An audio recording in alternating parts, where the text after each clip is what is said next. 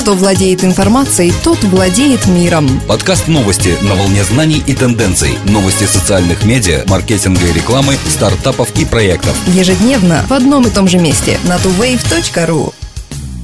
Здравствуйте! Сегодня 22 ноября 2011 года. Уже более 20 лет индийский город Бангалор развивается как международный технологический центр с готовностью встречая новые вызовы. Еще в середине 70-х в Бангалоре был основан обширный парк высоких технологий, и с тех пор был взят курс на превращение города в индийскую силиконовую долину. Начиная с 80-х туда стали подтягиваться представители западных технологических компаний. К началу 90-х в Бангалоре обосновалось около полутора тысяч многонациональных IT-компаний. Сегодня все основные мировые игроки рынка IT имеют свои представительства в Бангалоре. Такую привлекательность города для западных компаний можно объяснить высокообразованными человеческими ресурсами местного рынка. В 80-е в штате было основано несколько инженерных колледжей. Сегодня их там насчитывается более 200, что служит богатым источником инженерных талантов. Spirit Airlines нажила себе ворох неприятностей через несколько обманчивую цену в рекламных твитах. Market Watch сообщает, что авиакомпания, расположенная во Флориде, в июне разместила сообщение в Твиттер о наличии билетов стоимостью 9 долларов в Лос-Анджелес и из него в любом направлении.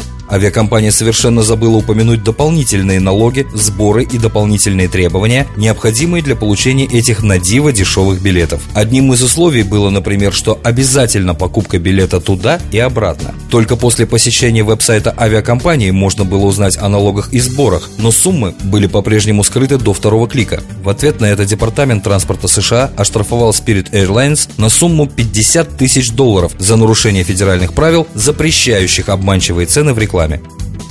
Более половины взрослых пользователей социальных сетей в США размещает на своих страницах политический контент, показало исследование компании Lab42. В этом признался 51% из 500 опрошенных пользователей Facebook. При этом 64% не изменят свое мнение о знакомых из-за политических комментариев, которые те могут разместить в Facebook или Twitter. Большинство интересуется как местными, так и общегосударственными политическими деятелями. Самые актуальные темы – здравоохранение – 18%, государственный бюджет – 14%, образование – 13% и налоги – 12%. При том, что 67% респондентов голосовали в 2008 году за Барака Обаму, на будущих выборах 2012 года многие готовы поддержать кандидата от третьих партий или независимого кандидата в президенты – 59%.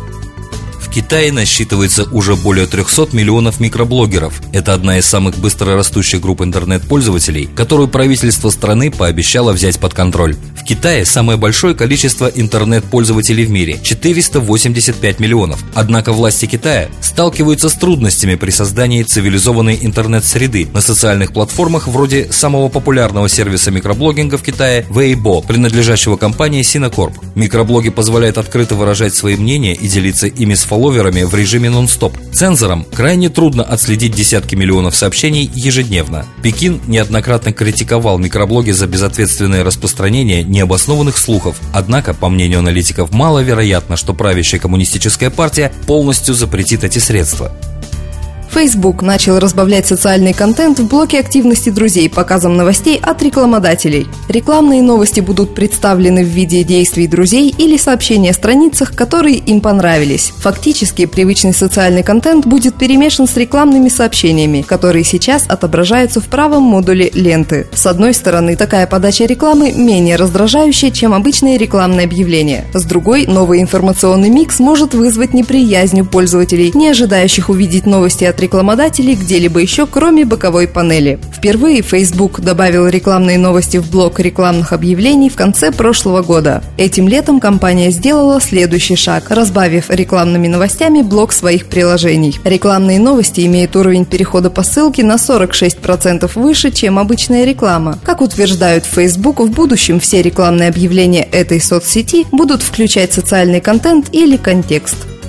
Появилась информация о том, что Facebook остановил выбор на тайваньском производителе HTC для проекта социального смартфона Buffy. Смартфон будет работать под управлением Android с глубокой интеграцией функций социальной сети и поддержкой HTML5. Сам проект назван в честь главной героини сериала Баффи – истребительница вампиров. До недавнего времени Facebook рассматривал два варианта партнерства в области аппаратных средств HTC и Samsung. Недавний выбор в пользу одного из них означает, что сам продукт появится на прилавках не раньше, чем через полгода. HTC сегодня один из немногих производителей, который выпускает телефоны со встроенной кнопкой Facebook. Его модели, названные Salsa и Chacha, поступили в продажу в этом году.